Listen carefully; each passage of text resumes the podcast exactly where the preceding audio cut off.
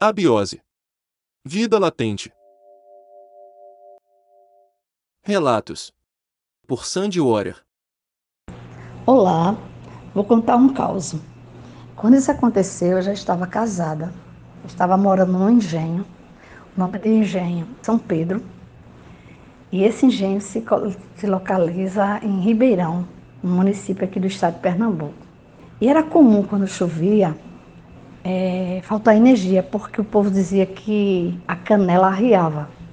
A canela era um tipo de um travessão que ficava lá nesse poste, junto do transformador. E por conta da, dos ventos e, da chuva, era comum essa canela arriar e ficar, ficarmos sem energia. E isso aconteceu por volta das 20 horas, 21 horas mais ou menos.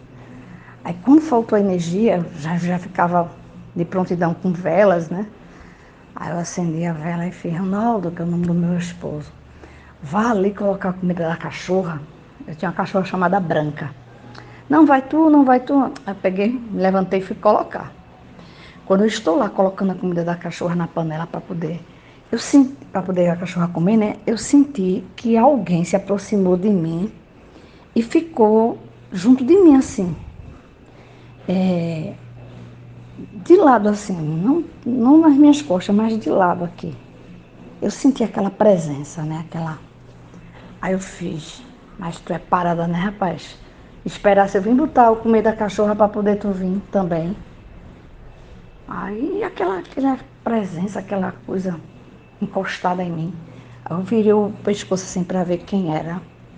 Minha gente, era um fantasma era um homem, eu não, eu não via o rosto porque eu não olhei para o lado assim do rosto, não.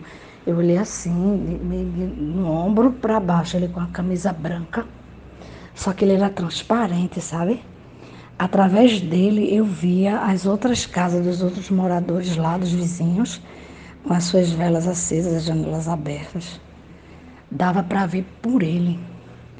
Menino, a minha língua ficou grossa, eu não conseguia falar nada.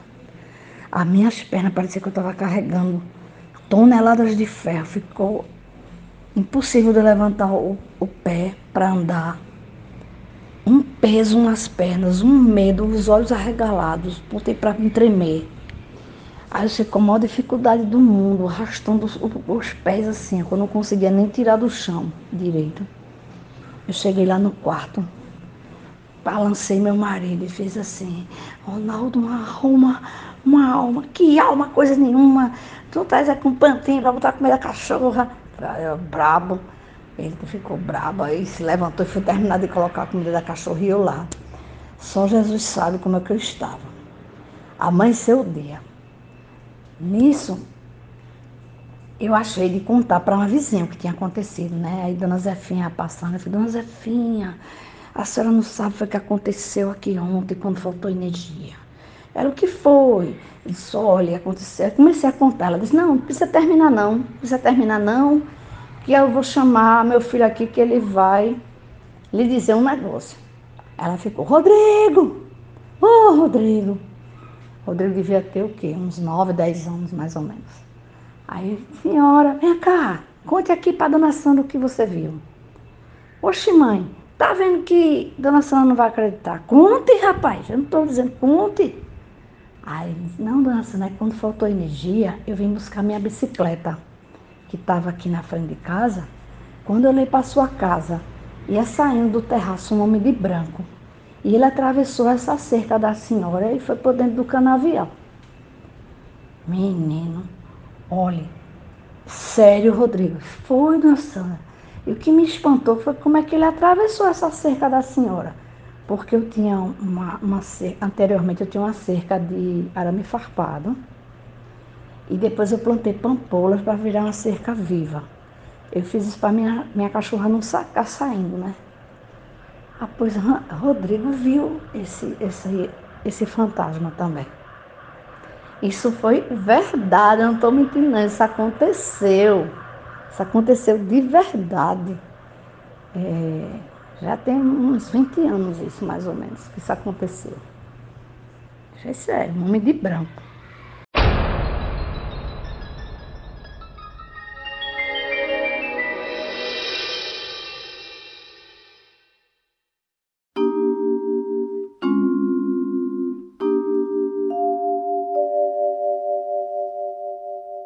Todos os direitos reservados para JB Studio. Quer saber como colaborar com o canal, dar alguma sugestão ou patrocinar? É muito simples, entre em contato com a gente.